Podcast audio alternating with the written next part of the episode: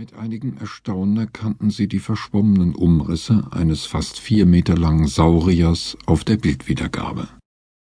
Offenbar konnte sich das eigenartige Wesen vollständig seiner Umgebung anpassen. Im Ruhezustand blieb die Kreatur für das menschliche Auge so gut wie unsichtbar.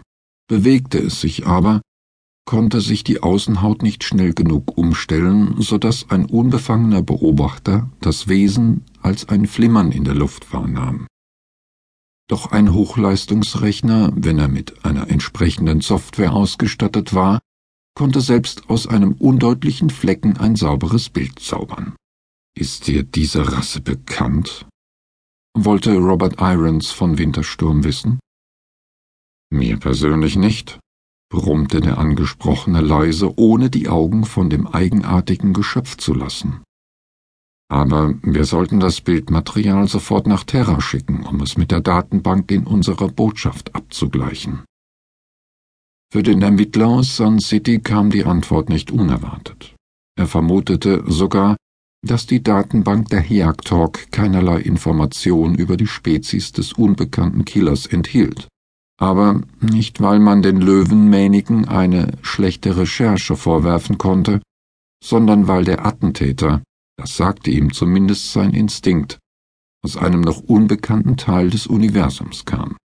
Womöglich war die Bestie der Sendbote einer unbegreiflichen Macht, die es auf die Erde abgesehen hatte. Übergangslos verklumpte sein Magen und eine eisige Furcht ergriff ihn.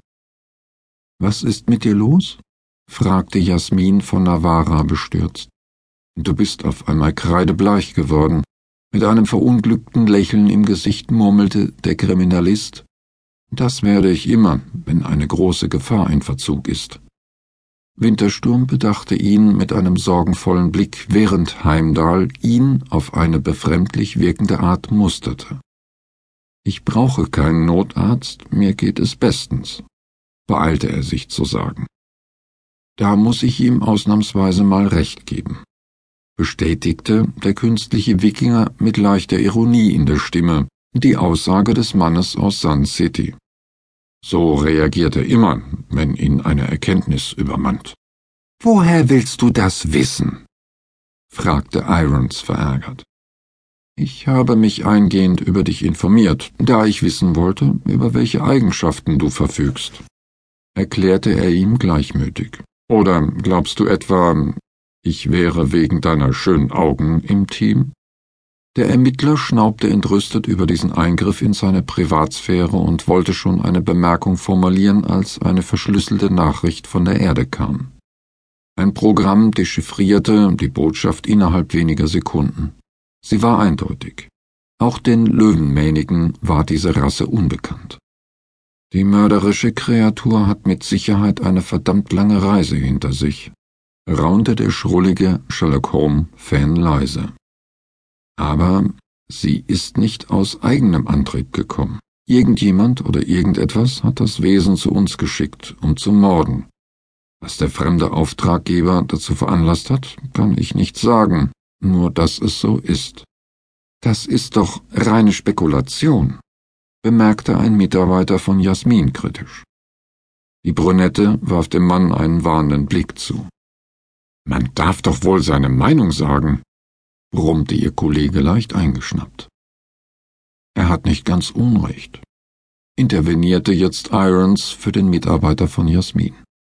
Das Wesen könnte auch ganz eigennützige Ziele verfolgen, Unsere eigentliche Aufgabe ist es ja, die vorliegenden Fakten abzuwägen und eine logische Schlussfolgerung daraus zu ziehen.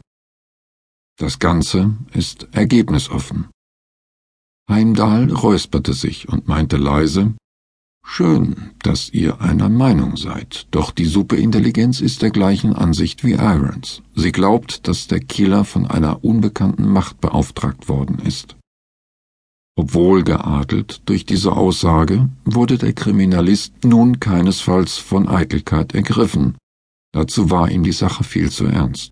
Stattdessen vermutete er nachdenklich, es muss eine im Grunde genommen primitive Kreatur sein, die mit einer sehr fortschrittlichen Technik ausgerüstet nichts anderes macht, als auf die Jagd zu gehen, um Beute zu machen.